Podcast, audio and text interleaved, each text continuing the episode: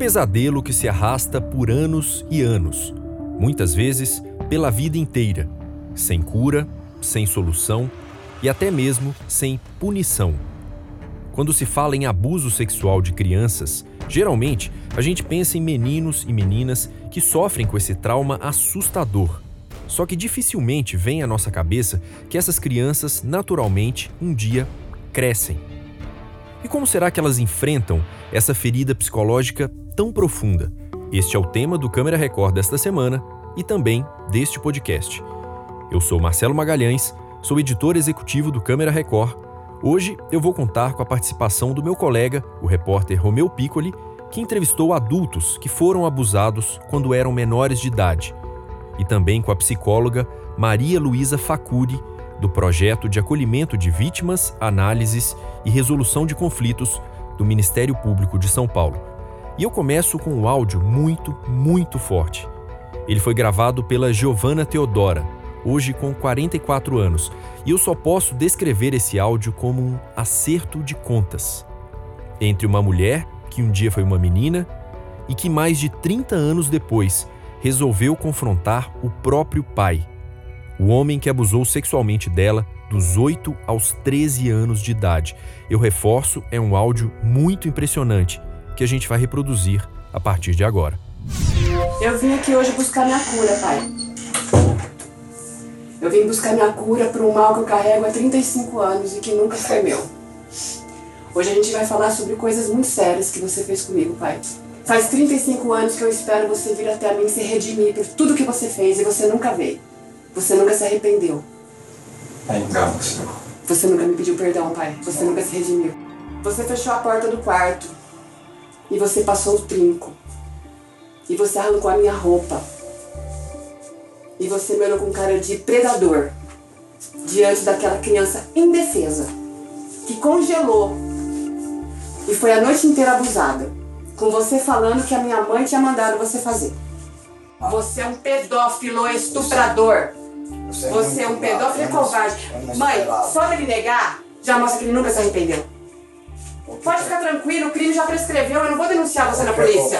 Então você vai negar que você me estuprou seis anos. Eu, eu ia pedir perdão pra você, entendeu? Do quê? Eu tava esperando, ia pedir pe- perdão de você de alguma coisa muito errada que eu fiz com Que é alguma você. coisa muito errada que você fez Mas comigo. não, não isso que você passou, tenha paciência. É mentira? É, é, que, que, que você sofreu desse jeito. É mentira? Do que eu O que, fiz que com você fez comigo? Não importa. Importa? Lógico que importa. Eu fiz aquelas coisas piores com você algumas vezes. Algumas foram seis anos de estupro. E diariamente, E não mãe. fale esse nome, Estupro. por favor. Eu não, fui estuprada por você. Não fale esse nome. Bom, esse áudio foi gravado há dois anos. O pai da Giovanna já morreu, mas antes disso, ela descobriu que não era o pai biológico e sim o pai adotivo dela. Ela conta que os abusos só acabaram quando ela menstruou pela primeira vez e que não foi a única a ser violentada pelo pai. Outras pessoas da família também foram. O repórter Romeu Piccoli conversou pessoalmente, olho no olho, com a Giovanna. E ele descreve assim a sensação que teve nessa entrevista. Eu ouvi o- as gravações que a Giovana fez a caminho da entrevista com ela. Eu estava no carro, eh, essa entrevista foi em Campinas, nós saímos de São Paulo e eu fui ouvindo esse áudio né? e eu cheguei impactado já para a entrevista, né? Porque é um, é um áudio chocante. Hoje ela é uma mulher, mas ela carrega as, as marcas desse abuso até hoje. E você vê que é, é a pessoa em quem ela deveria ter plena confiança, né? A gente sabe, nosso pai, nossa mãe, é, são as pessoas que a gente confia, são as pessoas que nos dão segurança. E para ela não, né? É, ela considera ele um assassino da infância dela. Aquilo matou a infância dela, ela depois teve problemas com drogas, depressão. A gente conversou com muita gente que passou por abuso. E isso é muito comum, assim, as consequências que a pessoa arrasta pro resto da vida. Aproveitando um pouco disso que o Romeu mencionou, a gente conversou com a psicóloga Maria Luísa Facuri. Nós perguntamos para ela sobre essa decisão da Giovana de confrontar o agressor, que era o pai dela. Será que isso, esse confronto, ajuda ou piora um trauma como o da Giovana? A psicóloga deu então a opinião dela para gente. Em relação a enfrentar é, o agressor, é, depende porque muitas vezes é, o agressor é de uma violência tão grande e quando é, é, é denunciado e quando é falado, ele pode ter um comportamento que muitas vezes a gente não tem o controle, não tem previsibilidade. Agora, é, é uma forma também dela elaborar, né? Então, muitas vezes, aquilo que não foi falado quando ela era criança, porque ela não tinha recursos para isso, quando ela cresce, ela tem capacidade de enfrentamento. E aí ela fala tudo aquilo que ela sentiu. É, em alguns casos é positivo, sim. Né? Então, muitas vezes isso acaba fazendo com que tenha uma cicatrização daquilo que ela sofreu durante muitos anos. É óbvio que cada caso é um caso, a doutora Maria Luísa, inclusive, deixou isso bem claro para a gente. Mas, sem dúvida, é uma decisão que muda a forma como a Giovana encara esse trauma já como uma pessoa adulta especialmente por causa de um detalhe fundamental nessa história que o repórter Romeu Piccoli também conta pra gente.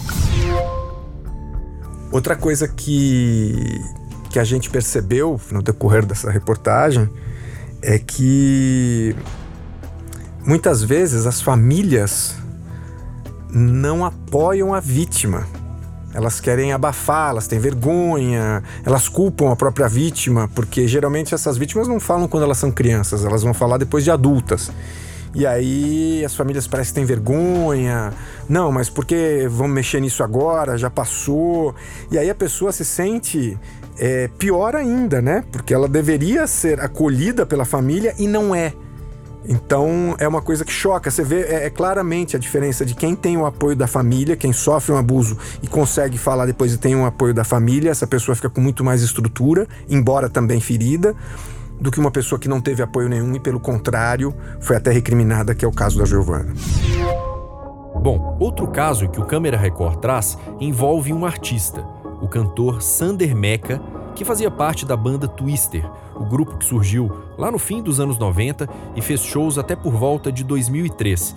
Agora, 17 anos depois do fim da banda, o Sander contou para o Romeu Piccoli que foi vítima de abuso sexual quando era menor de idade e fazia parte do Twister. Uma pessoa em quem eu confiava, do meio artístico, e também me gerou muito. Né, uh, não falei nem para minha família, não, né, por isso que eu não, não, quero dizer quem foi, nada, porque não, não, é uma denúncia, já passou, já se passaram uh, 23 anos, 22 anos. Não contei nem para minha família, não, né? se fosse uma denúncia eu já teria feito antes, né? na época. Né? Mas eu não contei nem para os meus irmãos, nem para minha família. Talvez se tivesse contado, teria uh, evitado. Não aconteceu várias vezes, foi uma vez que aconteceu, mas foi tipo, que é esse projeto é, como eu disse, não tô falando quem, não quero falar quem foi, né, tem, né, mas é, tipo, você quer participar? Você quer ou que você quer ver pela TV o sucesso da que a banda vai fazer? Então foi tipo, ou faz ou faz, ou faz pula fora. Se você não dormir comigo, você tá fora tá do fora. Twister. Uhum. Ah, uma pessoa, uma pessoa muito suja, né? Uma violência muito grande com um garoto, né? é, e colocar o sonho da, né, desse garoto é, à prova, né? Para para ter esse prazer, para ter essa muito sujo, né? Muito sujo, muito violento. É difícil mensurar o impacto que um abuso como esse pode ter em um rapaz de 15 anos, como foi o caso do Sander. Mas o Romeu Piccoli nos passou as impressões dele depois de conversar com o Sander sobre tudo isso. Vamos ouvir mais uma vez o Romeu. O Sander, ele, ele foi abusado, né, é, na adolescência. ele lida atualmente até que razoavelmente bem com essa situação do abuso sexual que ele sofreu, mas ele ainda tem um pouco de dificuldade para lidar e para falar das consequências disso, que ele tem consciência disso também, né? O Sander teve um abuso ali com, com seus 15 anos, ele foi uma proposta assim, ou ele, ou ele aceitava é, dormir com, com um cara ou ele saía da banda, que era o grande sonho dele, ele um menino de 15 anos, enfim, ele teve que passar a noite com esse cara, segundo ele. E naquele momento até que passou, mas depois disso ele começou a consumir drogas, teve problemas seríssimos com drogas e ele teve problemas com a justiça. Ele acredita, é, faz muito sentido, de que tudo isso que ele passou é uma consequência desse abuso sexual que ele sofreu na adolescência.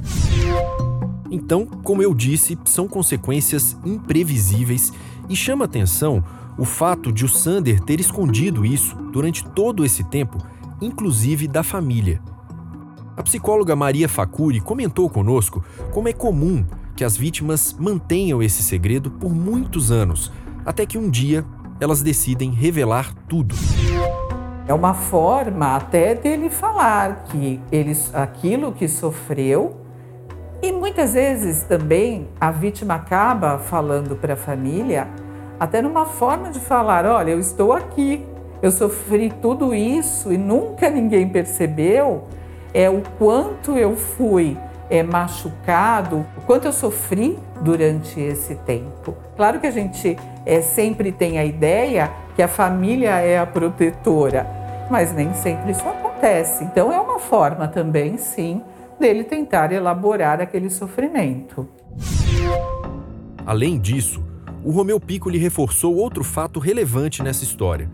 O Sander, mesmo depois de tudo que passou, não revela o nome do abusador.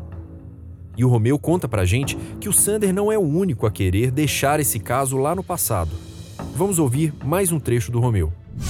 O Sander não. Acabou que ele não revelou o nome da pessoa que, que cometeu esse abuso. Ele falou: Olha, eu não tenho prova, então eu teria um problema legal aí para lidar. Mas a gente conversou com, com outro integrante da banda.